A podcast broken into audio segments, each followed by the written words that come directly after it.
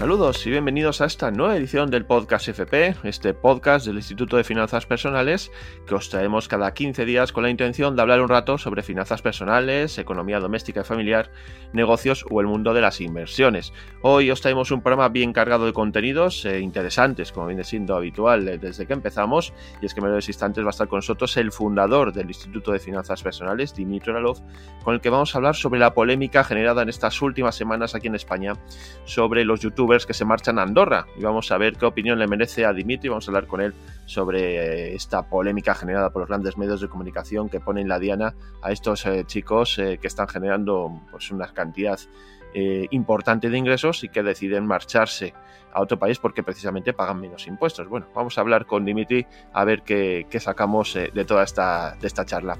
Luego también vamos a hablar eh, sobre la tecnología blockchain. Vamos a hacerlo con un conocedor eh, de este tema, con Jaime Fernández Castella, que nos va a tratar de explicar qué es precisamente la blockchain y qué aplicaciones puede tener en el futuro o ya o esos usos que ya se están aplicando y que la mayoría de la gente aún desconoce. Y por último vamos a cerrar nuestro programa con la visita de Pau Antó, inversor y experto en las inversiones inmobiliarias, con el que vamos a tratar de que nos aporte pues, algunos consejos para iniciarnos en las inversiones inmobiliarias, un campo en el que, despierta mucho interés en, muchos de vosotros y lo sabemos y por eso pues vamos a tratar de aportar pues algunas indicaciones que sirvan para iniciarnos en este mundo que es apasionante y a la vez también un poco desconocido. Y esto es un poco el menú que os hemos preparado para hoy y lo vamos a desarrollar en varios instantes, así que prepararos que empezamos ya.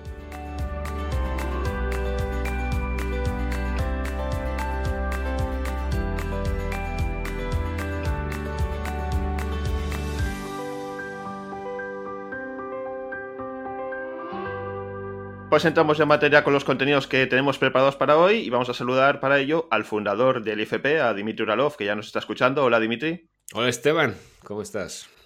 Bueno, como si viene siendo habitual en los últimos programas, estamos comentando por ciertas noticias de actualidad que van apareciendo y a raíz de ahí, pues bueno, vamos tirando un poco, estirando el chicle y vamos sacando temas que nos interesan, pues todos relacionados un poco con el dinero, la educación financiera y demás. en esta ocasión, por la noticia que, ha salido en, los últimos, eh, en las últimas semanas, al menos aquí en España, es que pues varios youtubers han ido a vivir a Andorra, que Andorra es un, pequeño país que está entre España y Francia, se lo decimos a todas estas eh, personas que nos escuchan desde Latinoamérica, ¿no? Que, es un país, pues bueno, que tiene ciertos eh, privilegios fiscales, eh, ciertas ventajas fiscales, de las cuales pues mucha gente se puede aprovechar y uniendo el tema este de las eh, ventajas fiscales, eh, es un poco el tema que queremos sacar, que son los impuestos, ¿no? Eh, uno de los aspectos que más nos limita nuestro dinero, que, del cual nos debemos proteger junto con la inflación, ¿no? Entonces, Dimitri, la noticia, como te he dicho, bueno, como todos sabemos, es la de los youtubers que se han ido a Andorra. ¿Por qué se han ido a Andorra esta gente joven que produce contenidos? ¿Por qué se ha ido, sale de un país para irse a otro? ¿Cuál es el principal motivo que crees tú? Yo creo que hay dos motivos principales. Uno es, como tú bien dices, buscar quedarse con más parte de su dinero, ¿no? de aquello que producen, de los resultados de su trabajo. Y segundo, creo que se han ido porque se pueden ir, así de simple. Si te puedes ir y tienes una profesión, una actividad profesional que te permite desplazarte por el mundo sin realmente perder capacidad de trabajar, cosa que ocurre, ¿no? No ocurre con todas las profesiones, pero sí ocurre con, ¿no? Pues, oye, consultores, empresarios de Internet, youtubers, artistas, deportistas, con lo cual si organizas tu negocio de una forma que tengas esta libertad geográfica, efectivamente puedes, por un lado puedes viajar, que es una cosa que mucha gente aspira, ¿no? Y eh, creo que es algo muy positivo. Y por otro lado, puedes cambiar, por ejemplo, tu, tu, residencia y para irte a un país, como bien has dicho, como Andorra, que yo creo que son, son muchos. O sea, Andorra se paga un 10% de impuestos, ¿no? Frente a casi 50, ¿no? Que están pagando probablemente en España, o más de 50. Por lo tanto, creo que es una decisión bastante lógica, si puedes hacerlo.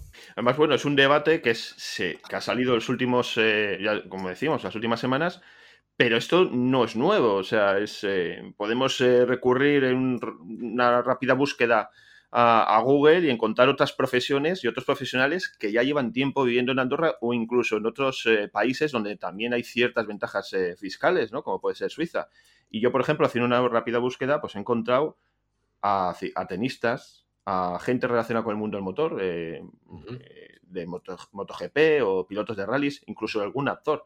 O sea, quiero decir que esto no es nada nuevo, pero se ha generado un debate eh, sobre si es ético o no irse de tu país para pagar menos impuestos. Claro. Bueno, a ver, yo creo que el, debate se ha generado básicamente también por dos razones. Una, porque estas personas han dicho abiertamente, que me parece súper bien y honesto, ¿no? Por su parte, que se van a Andorra para pagar, en este caso, pues menos impuestos. Y las otras personas, las otras, normalmente, ¿no? sea, también es cierto que muchas de las personas que se habían ido antes, eh, yo creo que en parte también lo hacían digamos, de un modo que, que, a lo mejor no era 100% de acuerdo con la ley, no siempre permanecían en, Andorra o al país donde se han ido, a Suiza, pues los, días que tenían que estar, etcétera. También es algo muy normal.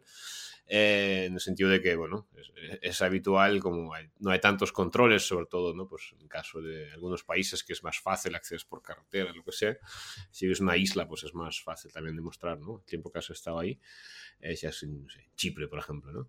Eh, pero digamos que mm, antes no lo decían, ¿no? Eh, y esas personas, ¿no? Pues estos chavales, pues sí que lo han declarado abiertamente y claro, pues cuando alguien yo creo que es honesto y de alguna forma dice las cosas tal cual las piensa, que probablemente parte de su audiencia también viene por eso, ¿no?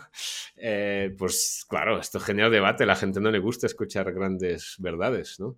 Y por otro lado, también creo que el debate se ha generado porque son personas muy populares al final. Sí es cierto, ¿no? Que antes las, pues, los, deportistas, ¿no? Celebridades que se iban a otros países, pues digamos, también eran populares pero es que estos chavales son mucho más populares, ¿no? Y además son más populares que la tele, ¿no? Muchas veces. Entonces, eh, pues claro, yo creo que lo que sí han hecho súper bien es generar este debate, porque ahora efectivamente, fíjate, estamos aquí grabando este podcast, ¿no? Enchufas la tele, lees los artículos en internet y todo el mundo está hablando de este tema.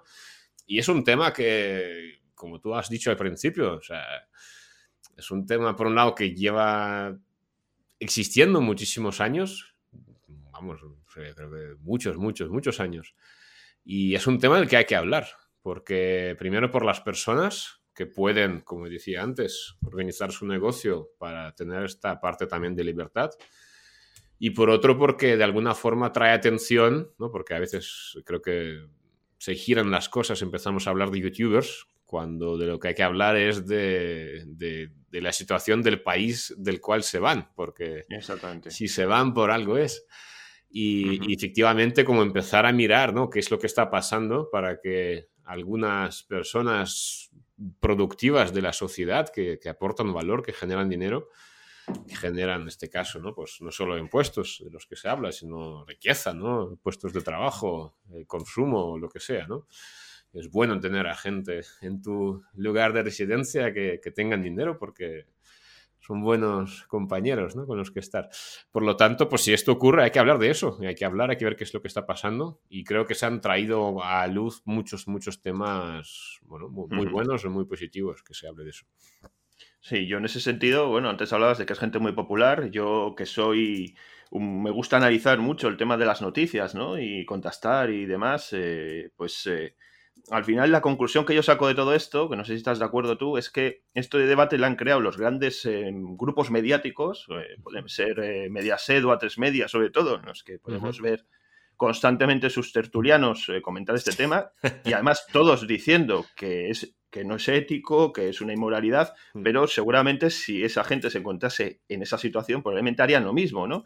Que, bueno, que, pero a lo que voy, en el tema de los grupos mediáticos, eh, bajo, en mi opinión, se trata de un tema estrictamente de, que el público joven no siga estos medios, eh, a, estos, eh, a los programas que emiten las grandes televisiones comerciales, sino que se van a YouTube. Y YouTube podemos comprobar como el Rubius, que es el que ha generado todo este primer debate, mm. pues tiene casi 50 millones de, de, seguidores, ¿no? 40 millones de seguidores y, y, Vegeta, que es otro, pues tiene treinta y tantos. O sea, es gente que tiene tantos seguidores, que un vídeo de ellos tiene tantas reproducciones, que ningún programa de las grandes cadenas alcanzará nunca. Entonces, esa cuota de publicidad, de, repercusión, se la están quitando a, estos, eh, a estas grandes cadenas, ¿no? Y es por ahí, bajo mi punto de vista, lo que está sirviendo para recriminar y sacar a la luz una situación que, está poniendo en la diana a, a estos chicos sin, y, además nos están distrayendo de lo que realmente está pasando en, España en este caso, ¿no? Como tú decías ahora. Correcto. Bueno, a ver, yo, yo, creo que mm, esto que tú dices, ¿no? De al final las televisiones contra YouTube en este caso, también es una cosa que lleva pasando mucho tiempo. Eh, para mí es un poco esto, yo he grabado ¿no? un vídeo sobre este tema justamente, de la marcha de youtubers a Andorra, y en YouTube lo podéis encontrar, curiosamente. Eh, y en el tercer punto hablaban, ¿no? De como de que lo nuevo siempre gana a lo viejo, ¿no? Y está claro que más allá de, de, lo que del debate en sí, ¿no? Porque si fueran, yo qué sé, empresarios, consultores o algo así, no sé si se generaría ese debate, ¿no? Es decir, se generaría, pero no tanto, no, no tendría tanta repercusión. Y sin duda, sin duda hay como también este, es como la tormenta perfecta, ¿no? De, oye, vamos a ver si podemos de esta forma, pues eso, ¿no? Poner en la diana y machacar un poco, ¿no? Estos chavales que nos llevan quitando mucho tiempo, ¿no? Eh, pues que son ídolos y la atención la tienen ellos y no nosotros, la, la televisión.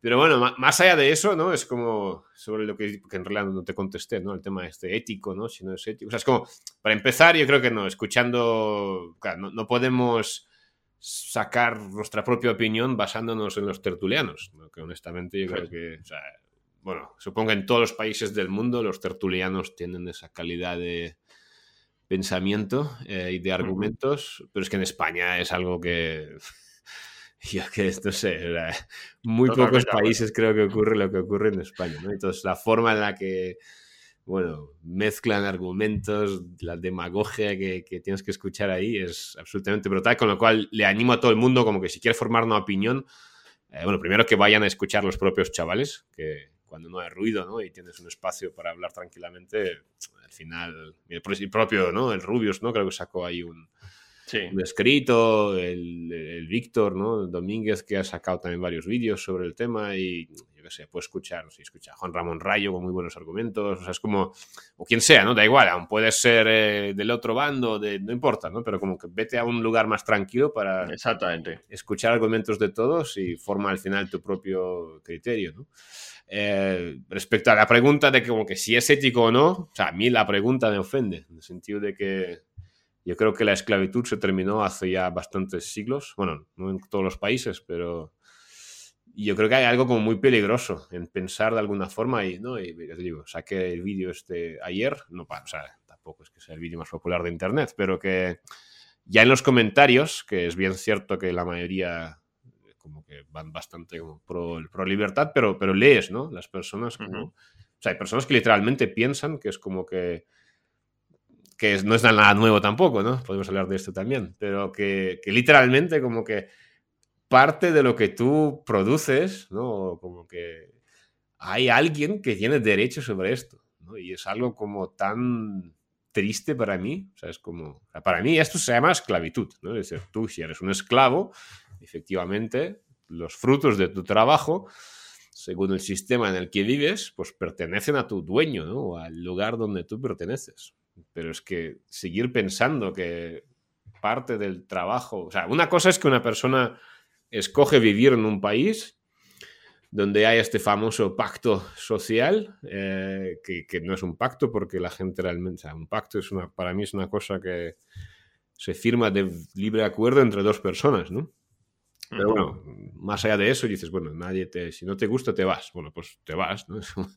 si la gente se va, lo que no podemos pretender es como, oye, no, no, no, me debes algo de tu trabajo con diferentes argumentos, ¿no? Que también sí que podemos tocar, pero, ¿no? De, oye, que si has estudiado aquí, el país te ha dado, ¿no? Y cosas así. Pero, o sea, simplemente quiero invitar realmente a la gente a, a pensar, ¿no? O sea, de verdad, ¿qué ocurre en la sociedad enferma como para que las personas realmente se pregunten si es ético o no es ético que alguien pues libremente haga con su vida lo que quiera hacer? y, segundo eso, ¿no? Que pensemos de verdad que como que, tenemos derechos o poderes sobre la vida de, de otra gente, ¿no? O sea, es como, ¿qué está pasando aquí? Así que no sé, bueno, No sé qué otras preguntas vamos a hacer aquí, pero... No, bueno, la idea, la idea de, esta conversación que estamos teniendo es un poco eso, ¿no? Hacer a la gente pensar por nosotros mismos y no dejarnos influir por toda esta maraña de, de información, muchas veces desinformación que nos llega, porque como decimos, esto es algo que no es nuevo que se viene produciendo desde hace muchísimo tiempo en muchos aspectos y en muchos campos de, muchas profesiones de la sociedad que tienen ese privilegio de no anclarse en una oficina, ¿no? en un lugar físico, sino que pueden marcharse a cualquier lado. Estamos viviendo una época de, desarrollo tecnológico que encima, agravado con la pandemia, ha desarrollado nuevas profesiones, o no nuevas profesiones, profesiones que ya existían, pero ha dado la posibilidad de hacer eh, otras ocupaciones que antes estaban ahí, pero estaban como dormidas. Y, precisamente queremos hacer pensar a la gente que reflexione sobre si ellos en, su situación, ¿qué harían, por ejemplo? ¿no? O sea, ¿qué haríamos cada uno de nosotros si conseguimos eh, atraer el, producir tanto valor a los demás que, que, nos empiezan a pagar por eso que estamos haciendo?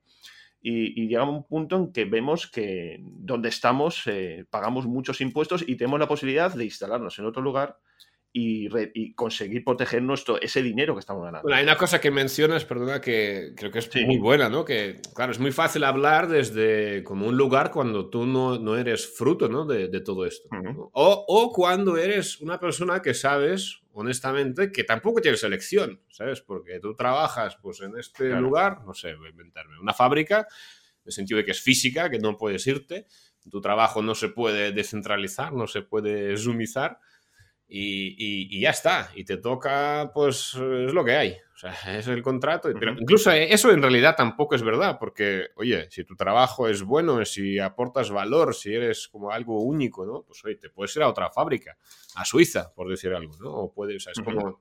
Pero está claro, está claro que no todas las profesiones no, tú sabes, no, puedes imprimir pan por internet, ¿no? O sea, es como, eh, hay cosas que no, no se pueden cambiar, ¿no?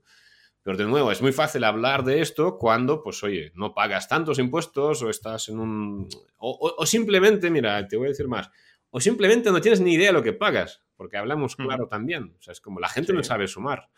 No lo sabemos sumar porque no es un debate, no hay un debate, nadie habla de eso. Nadie, nadie en la tele te pone, oye, súmale el IVA, luego súmale el seguridad social que has pagado, luego súmale los impuestos que ha pagado la empresa, luego súmale el RPF, ¿no? Y luego súmale eh, lo que vas a pagar cuando heredes el piso de tu abuelo, ¿no? Y súmale la gasolina, y súmale la electricidad, o sea, flipas. Entonces es como...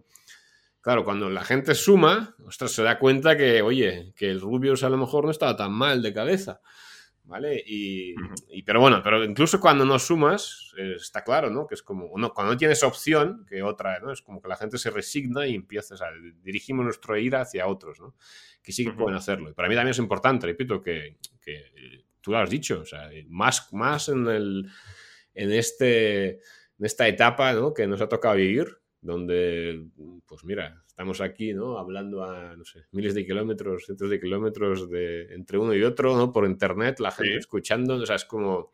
Que está claro, repito, no, no podemos imprimir pan por internet. Y eso no... Hay ciertas cosas que nunca van a cambiar y siempre vas a tener que estar como en un sitio que físico que sin poder irte sin, sin grandes cambios, ¿no? Pero, pero muchas otras cosas sí. O sea, es como... Y, si tú puedes trabajar por Zoom, o sea, esto lo hablamos, me acuerdo, creo que hace unos podcasts, ¿no? De que, fíjate que hoy en día con la pandemia, o sea, tú trabajas en una multinacional y tú empiezas a competir con los rumanos, con los indios, con... Porque si tu multinacional estaba en España, pero todo el trabajo se realizaba prácticamente en, yo qué sé, en inglés, ¿no?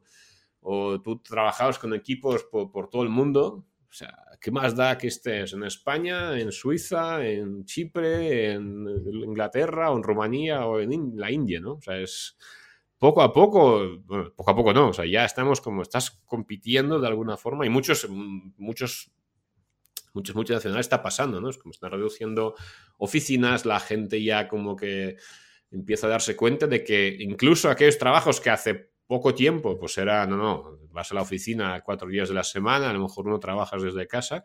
O sea, esto se va a producir todavía más, con lo cual creo que es una tendencia que es bueno que la gente se plantee eso.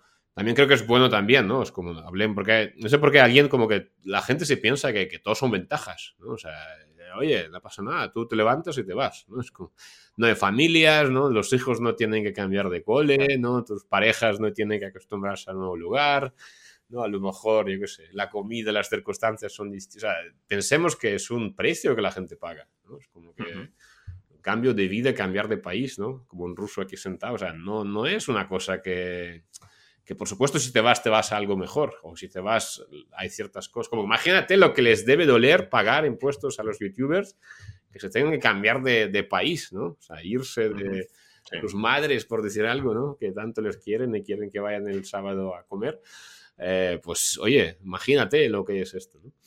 Con lo cual, bueno, no sé dónde acabó la pregunta inicial, pero yo creo que la gente tiene que pensar cada vez más sobre esto porque es una realidad y, y, cada vez se va a producir más. Y además hay muchos países en el mundo, hay muchos climas, hay y vas además también, cada, o sea, si tapamos esto, intentamos como desviar el debate, en vez de enfocarnos en mejorar ¿no? el país donde vive cada uno, que es creo que lo que debería de producirse, eh, pues nos encontraremos en que cada vez habrá más competencia entre países en un mundo como este y, sin duda, claro, creo que es bueno mirarse uno adentro a ver qué está pasando, más que intentar criticar a aquellos que, que se van, ¿no? O lo que sea. Pues sí, eh, es un poco la idea que tenemos, esa de, ya lo he dicho antes, de bueno, pues poner ahí sobre la mesa un debate que hay, que existe, que quizás no pensemos, lo decías tú antes, ¿no? Que no sabemos muchos, eh, suman los impuestos que pagamos, pues quizás a, baja, no tan a, nivel de, un youtuber que gana muchísimo más que un, que un asalariado, ¿no? Eh, pero bueno, si un asalariado, si cualquiera de nosotros mirásemos nuestra nómina y viésemos los que nos retienen a final de año, pues quizás nos sorprenderíamos y nos llevaríamos las manos a la cabeza y diríamos, joder, pues esta gente tiene razón, ¿no? Claro. No, sobre todo el debate ese, y perdón, termino con esto, es como de nuevo, ¿no? Que lo han levantado muy bien los chicos, que es como, ¿qué obtienes a cambio, no? Y, hay otra cosa que, que, también le invito a la gente a pensar, o sea, el lugar al que van los chicos, o donde irán quien sea, ¿no? y que llevan años yéndose, y más que se irán, es una demostración de que se pueden hacer las cosas de otra manera. Porque si ellos se van a por ahí, no se van a, yo qué sé, por, con todo el respeto, a Nigeria, ¿sabes? No se van a, se van a países donde aparentemente sí es posible tener menos carga fiscal y aún así hacer las cosas bien y que todo funcione y que las, personas estén dispuestas a irse. Porque que yo sepa, no sé, Suiza no se vive nada mal, por decir algo, ¿no? Y, muchos otros países. Que, ojo, hay países que, que bueno, que sí, que la, la, la, carga impositiva es baja, pero a lo mejor no querrás vivir ahí, es cierto, ¿no? Pero aún así la gente se va.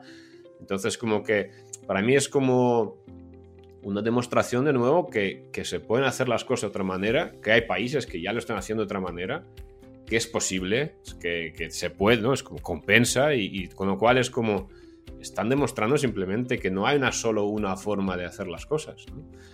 Y de nuevo, pues le invito a la gente a investigar, a preguntar, a hablar con las personas que están, que ya lo hacen, ¿no? Oye, cómo se vive ¿no? realmente, ¿no? Es como, ¿qué pasa? ¿No hay sanidad de verdad o es lo que me dicen cuatro? ¿no? es como, ¿qué está pasando ahí? Así que nada, que piensen la gente, que reflexione y sí, sí, estamos en un mundo nuevo y hay que empezar a cambiar paradigmas. Pues esa era la intención que teníamos con, este, con esta charla de hoy, Dimitri pues eh, como siempre un verdadero placer escucharte y, oírte estas, eh, estas eh, aportaciones que nos haces en cada podcast. Muy bien, muchas gracias, Un abrazo fuerte. Un abrazo.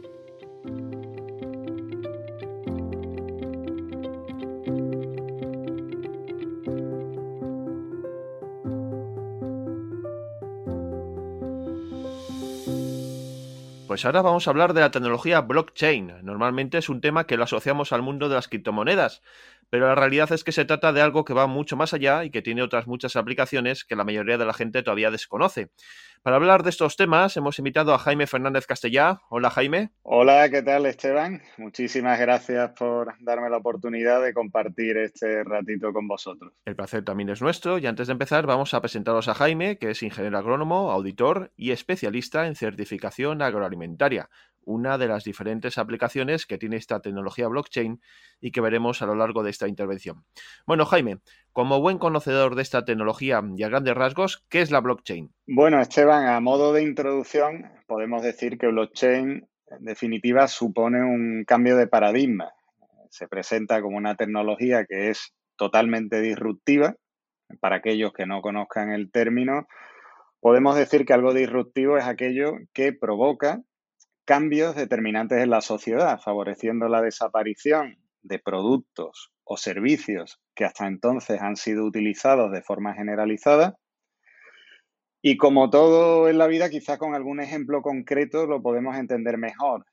La computadora o el, el ordenador personal supuso que la máquina de escribir cayera en desuso. El smartphone que todos utilizamos o el teléfono móvil inteligente ha provocado que las cabinas de teléfono hayan quedado como reliquias del pasado. La llegada de Internet y el correo electrónico es otro ejemplo claro de tecnología disruptiva con la que además frecuentemente se compara el fenómeno blockchain.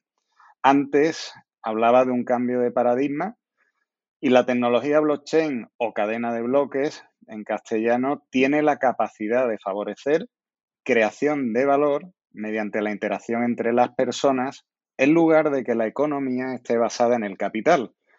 Y entrando ya un poco en materia y por tratar de explicarlo de forma más sencilla, podemos decir que blockchain es una base de datos que en este caso está replicada y distribuida entre los participantes de la red. Existen muchos tipos de base de datos diferentes, como pueden ser listas de teléfono, correos electrónicos, asientos contables, pero en el caso de blockchain se trata de un enorme libro de registro que se actualiza constantemente con cada transacción que realizan los usuarios entre sí. Por lo tanto, cadena de bloques es el archivo histórico de todas y cada una de las transacciones guardadas como datos inmutables. Bien, hablas de que la blockchain es una base de datos y que es replicada y distribuida. ¿Qué quieres decir exactamente con replicada y distribuida? Efectivamente, eh, cada equipo que está conectado a la red, cada equipo informático, es lo que se denomina un nodo.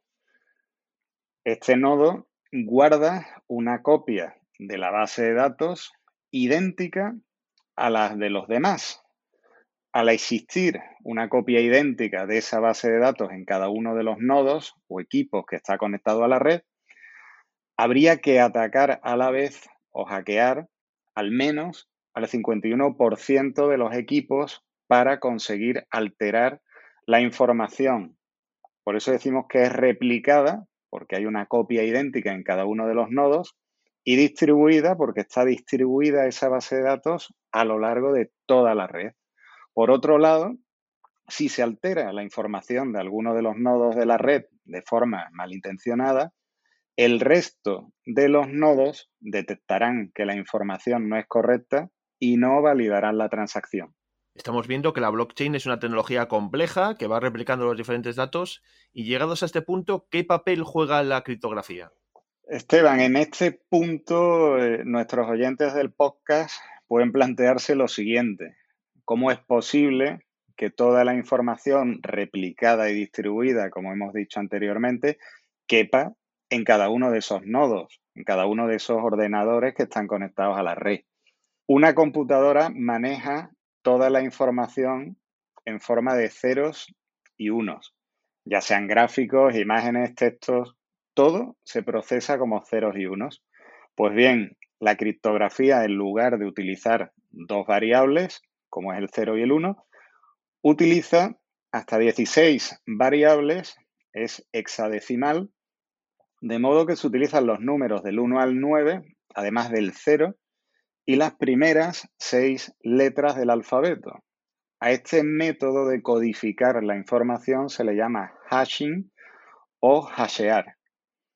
La potencia de este método radica en lo siguiente. A modo de ejemplo, si hasheamos la palabra podcast, nos da como resultado un código de 16 caracteres.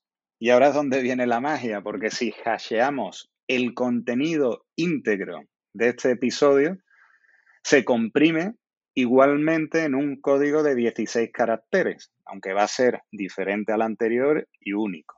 Escuchamos mucho la palabra bloque aplicado a la blockchain y en este caso, ¿Qué es un bloque y cómo se forman? Pues blockchain en castellano es cadena de bloques Y antes hablábamos del hashing y cómo se codificaba esa información en blockchain. Cada transacción que se anota en esa base de datos o libro mayor se convierte en una línea de hash, es decir, en un código de 16 caracteres hexadecimal. Cuando agrupamos varias líneas de hash, es decir, varias transacciones, obtenemos lo que se llama un bloque. Por lo tanto, sencillamente un bloque es un conjunto de transacciones. En toda blockchain, en su origen, se generó un hash génesis, que fue con el que se inició la cadena. Si ponemos como ejemplo la cadena de Bitcoin, que es la que prácticamente todo el mundo conoce, en ella se genera un bloque cada 10 minutos. Cuando se completa un bloque, se hashean todas las líneas de código que contiene ese bloque, obteniendo un nuevo hash, un nuevo código, que será la primera línea del siguiente bloque, de forma que siguen completándose transacciones hasta que de nuevo se completa otro bloque y se repite el proceso así sucesivamente, de manera que todos los bloques quedan enlazados matemáticamente entre sí. En el caso de pretender alterar el hash de uno de estos bloques, aunque tan solo fuera un espacio entre caracteres o un punto, se tendría que modificar todos los hash subsecuentes. Por lo tanto, los bloques ya validados no se pueden alterar y de ahí que se diga que la cadena es inmutable, porque modificar toda la información mientras está a la vista de todos es decir, de todos los nodos conectados a esa red, resulta prácticamente imposible. Enseguida se detectaría esa alteración malintencionada y no sería validada por el resto de los miembros o nodos validadores de la red. Has citado el Bitcoin como una de las grandes cadenas de bloques, eh, de las más populares y no la que más, quizás eh, por esa aparición constante de noticias en los medios de comunicación pues de todo lo relacionado con el mundo de las criptomonedas. Y precisamente la siguiente pregunta que te quiero hacer está un poco relacionado con todo esto. Y quería preguntarte sobre la diferencia entre las criptomonedas, los DLTs o las monedas digitales que se están impulsando desde los diferentes eh, bancos centrales. Bien, Esteban, pues aquí eh, podríamos decir que una criptomoneda es un activo digital diseñado para funcionar como medio de intercambio de valor entre usuarios de una red. La criptografía, por tanto, se, utiliza para asegurar la consistencia de la red y verificar las transacciones, así como para controlar la creación de nuevas unidades de esa criptomoneda en particular. Cada criptomoneda no deja de ser una entrada, una anotación en una base de datos, un fragmento de código en la blockchain que antes comentábamos. Nadie puede alterar esa información a menos que se cumplan unas condiciones determinadas. Actualmente vemos que existen miles de criptomonedas, aunque la más popular, por supuesto, es Bitcoin, que en su día fue descrito por su desarrollador, Satoshi Nakamoto, como un sistema de efectivo electrónico peer-to-peer, es decir, entre pares o de igual a igual, precisamente es una de sus principales características y ventajas, la eliminación de los intermediarios en las transacciones. Respecto a los CBDCs o monedas digitales de los bancos centrales, lo primero que habría que destacar, porque con esto hay bastante confusión, es que no son criptomonedas en, sentido estricto, ¿no? Tienen nada que ver con Bitcoin.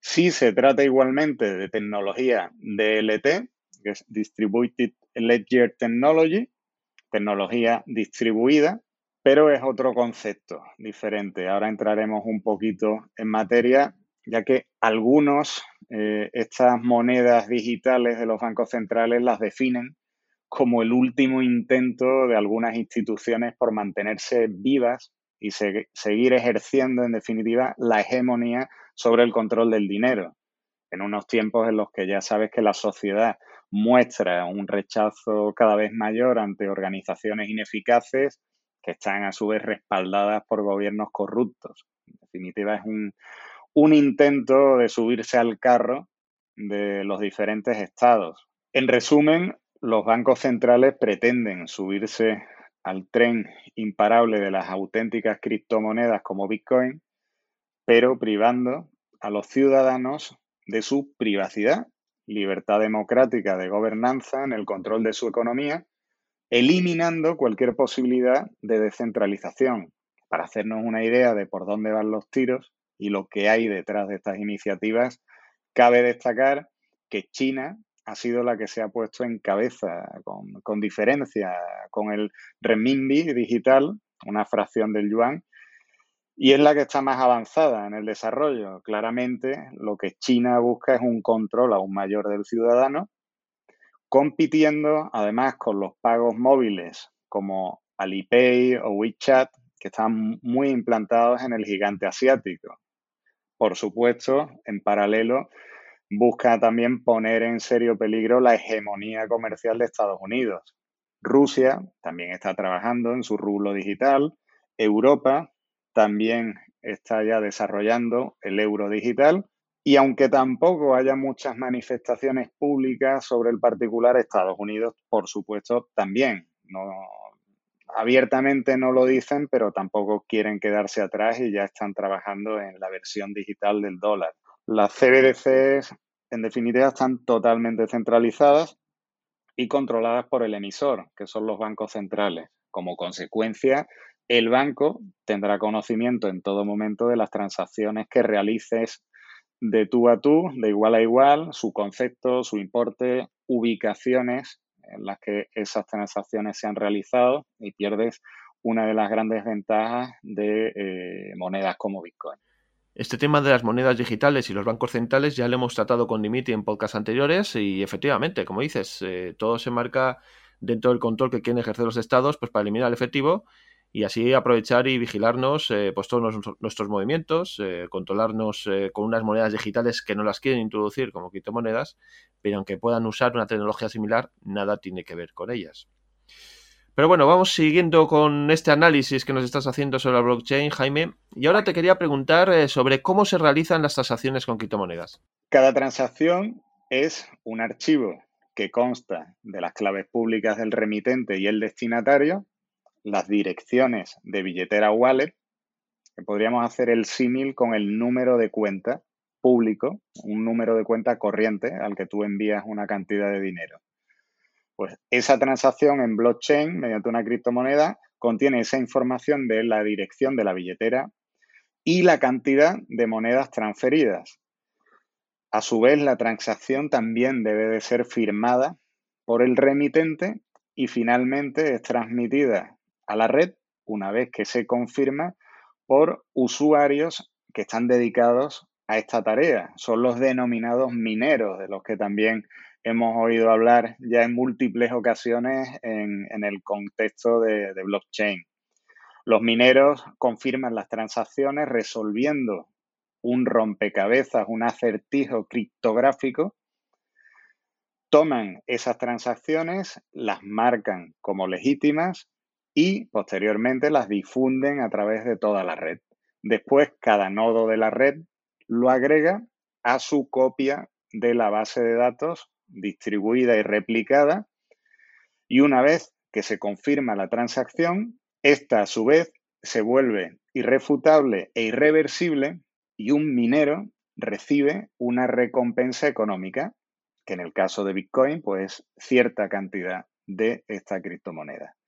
La gran mayoría, cuando se acerca al mundo de las criptomonedas y está acostumbrado al dinero físico y escucha hablar de comprar criptomonedas, piensa que le va a llegar algo tangible, digamos, que pueden guardar en su equipo informático o en cualquier otro sitio, como si fuera la descarga de un archivo.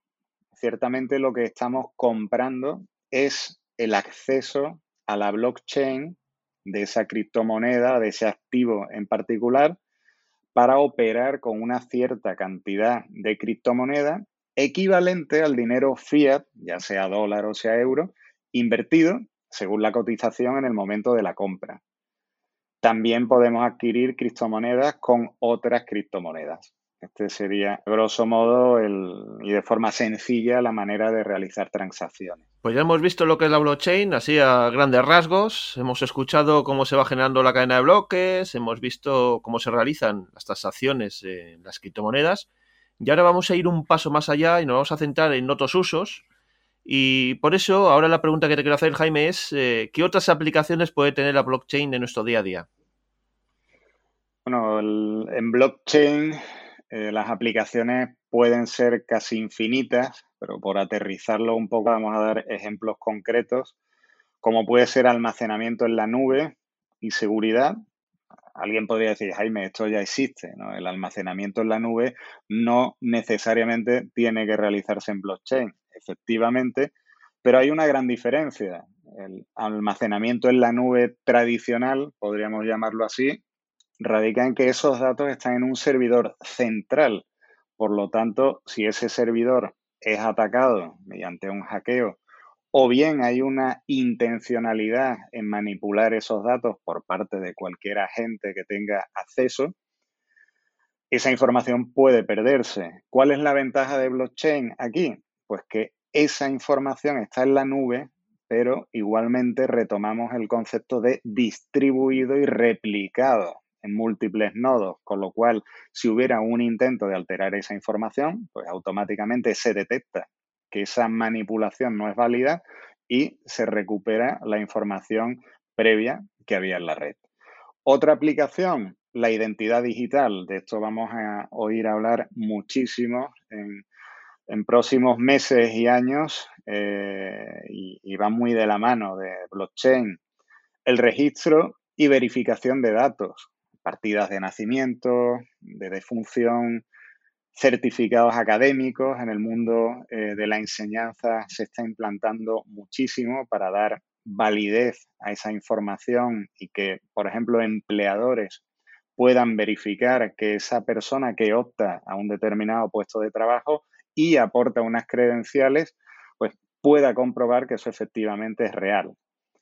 Los contratos inteligentes o smart contracts las cadenas de suministro y logística están solucionando muchísimos problemas inherentes al, sistema, como pueden ser que a día de hoy todavía se maneja mucha información en papel, eh, los tacógrafos no dejan de ser eh, susceptibles, aunque cada vez esté más controlado, pero siguen siendo susceptibles de alterar esa información, eh, falsificar de alguna manera esa información y de esta forma, mediante el control en blockchain, en tiempo real todos los agentes de la cadena de suministro tienen acceso a esa información.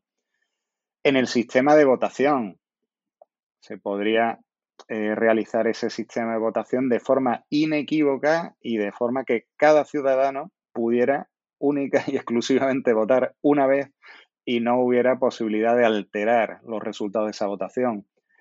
La tokenización de activos, esto que puede sonar muy abstracto, permite, por poner un ejemplo mm, concreto, que obras de arte con un valor de millones de euros puedan ser tokenizadas, fragmentadas en tokens o participaciones de ese activo, de forma que cualquier ciudadano de a pie pues, pudiera, por ejemplo, adquirir 10 euros de los girasoles de Van Gogh o de un edificio. Cualquier activo puede tokenizarse y puede ponerse a la venta y lo que sería lógicamente inasumible como es que una persona con una mínima participación pudiera adquirir parte de ese activo, pues ahora sería posible.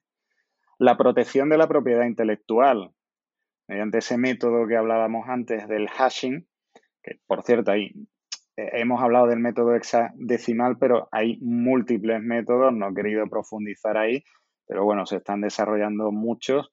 Pero cualquiera puede acceder a herramientas de hashing online e introducir una cierta información y esa aplicación online le va a devolver ese hash o código. Y esto también es válido para una canción eh, y para, para, cualquier obra, ¿no? Y que quieras proteger, lo puedes hacer mediante blockchain en el sector de los seguros.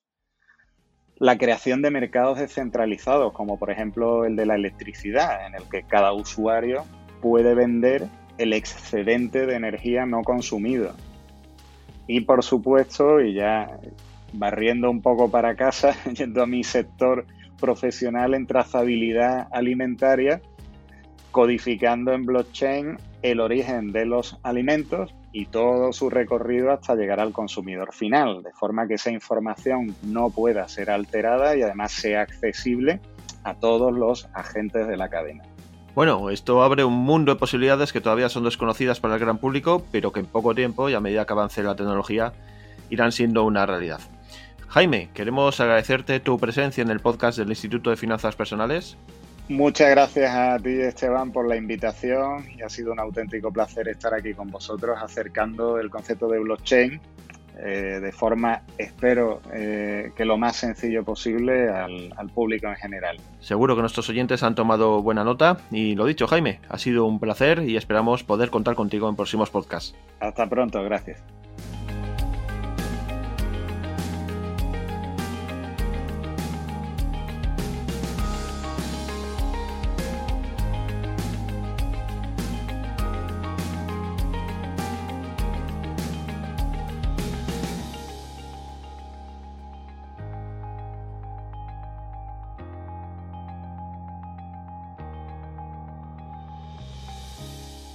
Hablamos ahora del mundo de las inversiones y para ello vamos a charlar con un inversor, concretamente con Pau Anto, que ya nos escucha. Hola Pau. Hola, muy buenas. Hoy queremos hablar sobre el sector inmobiliario, continuando un poco la línea que iniciamos en el podcast anterior, y me gustaría que nos ofrecieras pues algún tipo de consejo pues para todas aquellas personas que se quieren iniciar en este mundo de las inversiones dentro del sector inmobiliario, pues y que todavía no lo tienen claro, no saben cómo iniciarse. ¿Qué consejos iniciales les puedes dar? El principal consejo que les daría es la realidad de este sector, porque hay mucha gente que, digamos, parece que sea algo muy fácil, muy intuitivo y que sobre todo que sea algo muy rápido. Y yo creo que el sector inmobiliario es un sector muy fácil, es un sector muy intuitivo, no hay que ser un súper experto, no hay que entender muchas cosas, es sencillo, pero los resultados toman un tiempo. Y en muchos casos también requieren un capital. Y si quieres hablaremos también de poder hacer operaciones sin dinero, porque es posible, pero yo creo que empezar desmitiendo ese mito, ¿no? De, oye, que, que esto encuentro rápido un piso y tal, no, requiere un tiempo. ¿Por qué? Porque las mejores oportunidades están escondidas. Con lo cual, mi primer consejo sería, tómate el tiempo para crear relaciones con personas que te puedan suministrar buenas oportunidades de inversión. Sí, en este sentido nos hablabas de que es un sector eminentemente activo, ¿no? No, tiene nada que ver con otros, eh, otros tipos de inversiones. Eh, y para ello, pues lógicamente hay que moverse, no hay que tener prisa y hay que buscar bien. Eh, ¿Qué otro consejo, así ya entrando ya más en, en materia, qué otro consejo puedes aportarnos? Bien, yo diría que tenemos que buscar cosas feas. Hay muchas personas que buscan lo, lo bonito, lo agradable, lo fácil. Y el problema es que todo el mundo busca eso. Con lo cual, yo las mejores oportunidades de inversión que he realizado en mi vida y donde he hecho más ganancias ha sido comprando cosas que literalmente nadie quería comprar. De hecho, ahora mismo, eh, mañana termina la subasta de, tres, de un lote de tres inmuebles en una población en Peñíscola, en una población al norte de, Valencia, eh, que nos las podemos adjudicar las tres por menos de 30.000 euros. Es decir, a menos de 30.000 euros eh, los pisos, que son unos bajos, eh, con, eh, con, un patio privado, con una habitación, un patio, privado, un, un, trastero y una plaza de garaje. eso es buenísimo. Pero ¿por qué ocurre esto? Porque en esa urbanización hay un montón de edificios que están en venta. Es la típica promoción que se, en 2008, de hecho, los edificios de 2008 se construyó un montón y ahora están como en fase de liquidación. Y lo compramos vía subasta, que es una posibilidad. ¿Compramos cosas bonitas en el centro de, Peñíscola? No, compramos bajos.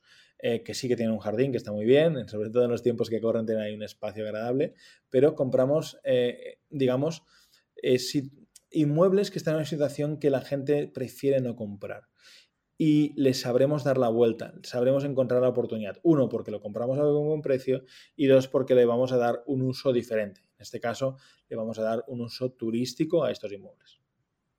Bueno, pues ya tenemos esos dos primeros consejos. Eh, pues no tener prisa, mm, tener en cuenta que es un sector fácil, pero que requiere cierta actividad para encontrar esas inversiones buenas y que luego eh, nos fijemos en, aquellas cosas que no son tan bonitas, pero que quizás nos van a dar mucha más rentabilidad.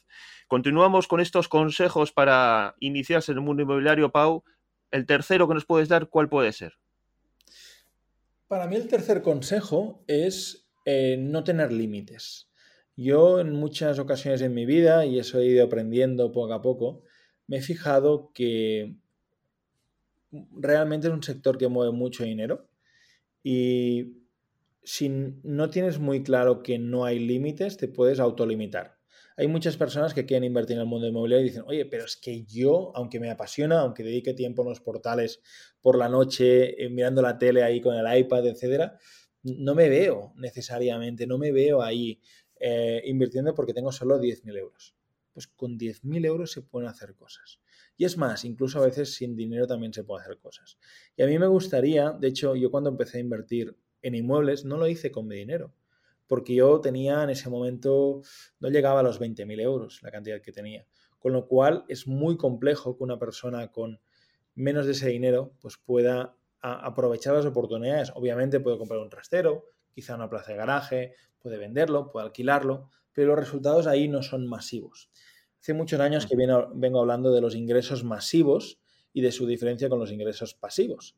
Los ingresos pasivos son pues, esas rentas del alquiler, eh, esa estabilidad, esa recurrencia. En cambio, los ingresos masivos te los da cuando tú haces una operación, por ejemplo, de comprar y vender, porque desde que compras a que vendas puedes ingresar decenas de miles de euros, por ejemplo, si compras y vendes un inmueble o una vivienda, por ejemplo. Con lo cual, yo invitaría a la gente que pensara en todas las posibilidades y que no solo se centrara en cuánto dinero tengo que puedo hacer, sino, a ver, qué conocimientos tengo y gracias a esos conocimientos, qué puedo hacer. Y ver qué me falta. Es como si vamos a cocinar una paella. Pues, oye, pues me falta arroz. Venga, pues ¿cómo consigo el arroz? ¿no?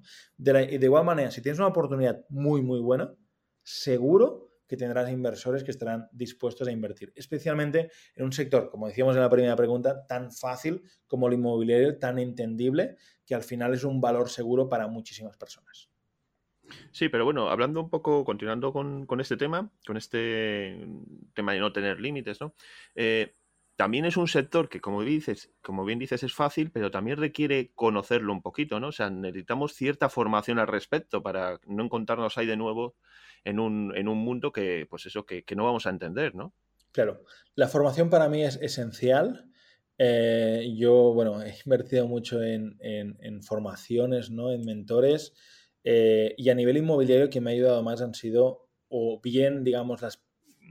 yo, por ejemplo, mi historia es muy rápida, ¿no? Es, empecé con, con un inversor judío que quería comprar edificios en Barcelona y yo era como la persona que le gestionaba las cosas y a partir de ahí pues cobraba un porcentaje del beneficio. Y esa persona me enseñó un montón. A veces pensamos que la, formación pues es comprar un curso y está genial y tenemos formaciones, etcétera, está perfecto, ¿vale? Pero yo creo que es por un lado tener la teoría, que eso te lo dan las formaciones, es tener los mentores, es acompañarte de personas que piensen como tú, que, actúen como tú, que te puedan, digamos, ayudar y empujar. Con lo cual yo creo que ese tándem de tener gente a tu lado que te empuje es súper importante. Para mí, eh, realmente lo, lo, cambió todo, el rodearme de, de, un entorno diferente. Y siguiendo un poco más tu pregunta, creo que el mercado inmobiliario hay que aprender, hay que formarse, pero comparándolo con otros sectores donde yo he podido invertir desde hace años, como por ejemplo la bolsa, no es un mercado excesivamente difícil. Lo decía en la primera pregunta, e, es fácil, o sea, vale, tienes que saber cosas como compras, eh, la reforma cómo va, la fiscalidad, que es algo que preocupa a muchísimos inversores, cómo hacer para optimizar eso, cuánto hay que pagar, cuánto me va a costar todo, eh, cuánto tengo que pagar los inmobiliarios. O sea, hay muchas cosas que obviamente hay que aprender y hay que saberlas, pero hay que aprenderlas una vez. Y luego lo que marca la diferencia es que puedas actuar, ¿no? Que puedas hacer cosas a pesar de que tienes a veces poco tiempo, a pesar de que tienes pues poco dinero quizá para invertir. Por eso lo que comentaba antes la figura de los inversores, ¿no? Para mí ha sido un, antes y un después descubrir también la posibilidad de invertir con dinero de otros y para mí también ha sido un antes y un después eh, la, mentalidad esta de, de aprender y ejecutar veo muchas personas y me duele en el alma, ¿no? Incluso alumnos, y lo reconozco públicamente, que tienen todo, o sea, tienen todo, el, eh, eh, digamos, la teoría, etcétera, pero no terminan eh, pasando la acción y dices, oye, ¿qué está pasando ahí? si lo tienes todo, si simplemente hay que salir ahí. Pero a veces el salir ahí es lo que más cuesta, ¿no? Es lo que más difícil se hace, ¿no? Y yo animaría desde aquí, pues desde este altavoz, ¿no? A todas las personas que se formen, obviamente, que aprendan, que tengan, la formación les da esa confianza, pero después que den pasos y que pasen a la acción para buscar esos inmuebles, conseguirlos e inversores, lo que sea, para hacer esas operaciones inmobiliarias que al final les dan dinero y, puede incluso que puedan vivir de esas inversiones inmobiliarias. Sí, además, eh, bueno, antes hablabas del tema de invertir sin dinero, ¿no? Mucha gente quizás les apasiona este mundo inmobiliario, quieren saber o quieren directamente invertir porque lo ven como un negocio en alza y que les puede eh, ese tipo de inversión ir con, la forma de ser de, de esas personas, pero eh, quizás no tienen ese dinero, ¿no? ¿Cómo, ¿Cómo crees que el consejo les puedes dar a estas personas que sin dinero o con poco dinero, como tú decías antes, gente con 10.000 euros, eh, podemos hacer algo con poco dinero? ¿Podemos hacer algo sin dinero dentro de este sector inmobiliario? Muy buena pregunta. Yo creo que se pueden hacer muchas cosas y vamos a separarlo por las cosas que se pueden hacer con menos de 10.000 euros y las cosas que se pueden hacer sin dinero, ¿vale? Porque creo que mucha gente está en esos dos puntos. Las cosas que se pueden hacer con menos de 10.000 euros, por ejemplo, es el alquiler de una propiedad. Si la compramos nos, nos costará mucho más, ¿no? Pero podemos alquilar una propiedad y, por ejemplo, dividirla y alquilarla por espacios. Y voy a poner ejemplos muy simples, entendibles, pero que nos pueden dar recorrido y margen. Algunos serán muy laboriosos y otros no tanto. Por ejemplo, uno que es un poco laborioso, pero que hay margen ahí de beneficio es, yo voy a alquilar una plaza de coche a un propietario y le pido el permiso para realquilarla. Pero no la realquilo para alquilar otro coche, le aporto valor. ¿Cómo le aporto valor? Le pinto con una cinta aislante, por ejemplo, le dibujo líneas y divido esa plaza de garaje para poner en lugar de un coche, tres, cuatro motos. Con lo cual, lo que se paga por una moto o por cuatro motos es más de lo que se paga por una plaza de coche. ¿Qué estoy haciendo ahí? Estoy alquilando un espacio y realquilándolo por espacios. Y eso es un negocio que dices, oye, esto no se me había ocurrido, igual mucha gente no se le ha ocurrido, pero es un negocio que dices, pero Pau, la gestión que tengo para ganarle 30 euros al mes no me compensa. Hay muchas personas que lo que buscan es hacer el negocio millonario y está bien, pero la experiencia que te puede dar alquilar una plaza de garaje partirla en tres, cuatro y alquilarla, los contactos con la gente, el negociar, el que la gente te vea, todo eso es una experiencia impagable que sustituye o, complementa a muchas formaciones. Totalmente. Con lo cual, algo así, yo soy un apasionado de hacer este tipo de, pequeños negocios, también hablamos mucho, ¿no? Eh, también el sector inmobiliario. ¿Y cuánto necesitas para hacer esto? 200, 300 euros de capital, o sea, es mínimo, ¿vale? Eh, también, por ejemplo, podemos hacer esto con un piso. Lo alquilas por mil euros, por decir algún importe, y luego lo realquilas por habitaciones. Un piso, por ejemplo, de cuatro o cinco habitaciones con dos baños, que puedes alquilarlo por mil euros, y hay en muchas ciudades este tipo de números y se dan esas cantidades, y que encima el salón lo puedes convertir en una vivienda, con lo cual ganas una vivienda adicional.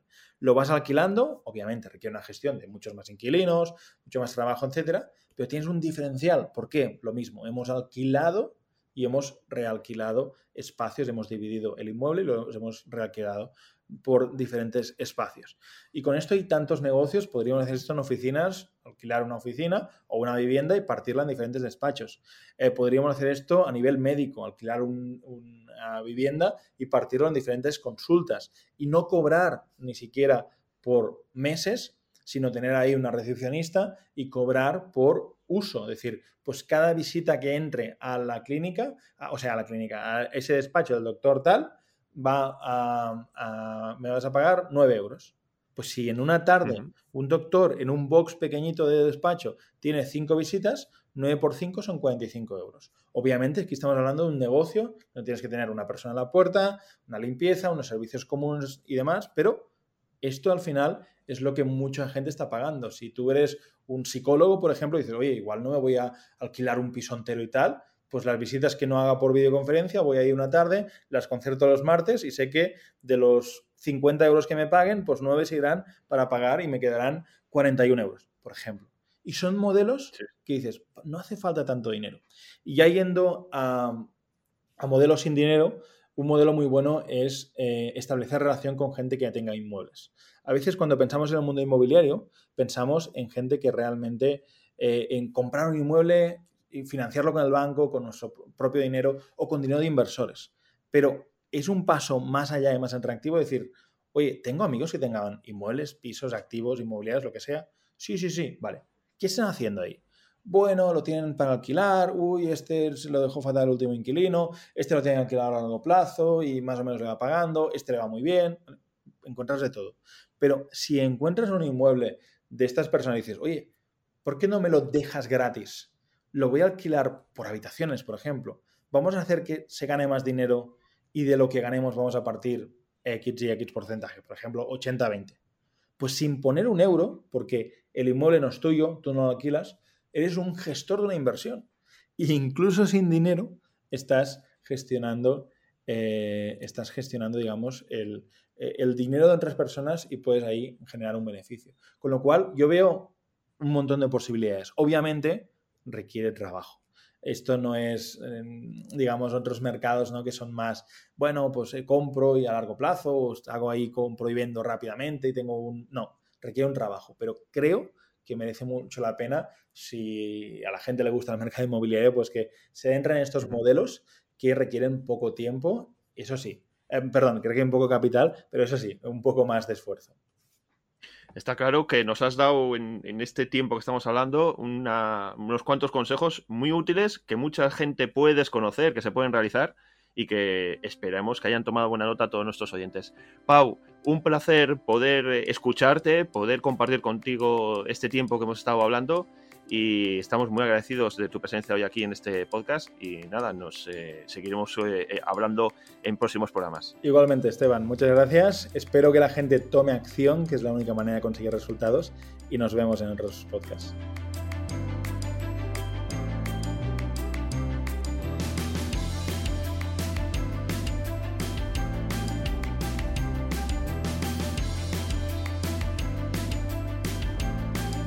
Pues vamos cerrando ya nuestro programa y antes de despedirnos os recordamos, como hacemos eh, normalmente, que tenéis a vuestra disposición una dirección de correo electrónico para que nos podáis hacer llegar todas vuestras dudas, vuestras consultas o aquellos comentarios que creáis convenientes. En la dirección de correo electrónico es podcast repito, podcast y ahí nos podéis hacer llegar pues todas esas dudas, consultas o comentarios. También os queremos recordar que en la descripción del podcast os dejaremos eh, pues material adicional, un material complementario que viene un poco a, ampliar eh, todos estos temas que vamos eh, desarrollando en los diferentes podcast. Eh, os recomiendo que lo echéis un vistazo, podéis encontrar los canales de comunicación, los diferentes participantes e invitados que van desfilando por eh, nuestro podcast y también pues eh, vídeos del canal de Dimitri Ralov que van un poco en la línea de todo lo que se va tratando en este podcast. Bueno, pues ya no hay tiempo para más, es hora de despedirnos. ha sido un verdadero placer estar con todos vosotros y ya solo me queda encomendarnos y citarnos al siguiente podcast allá a final de este mes de febrero. Un saludo y un abrazo muy fuerte.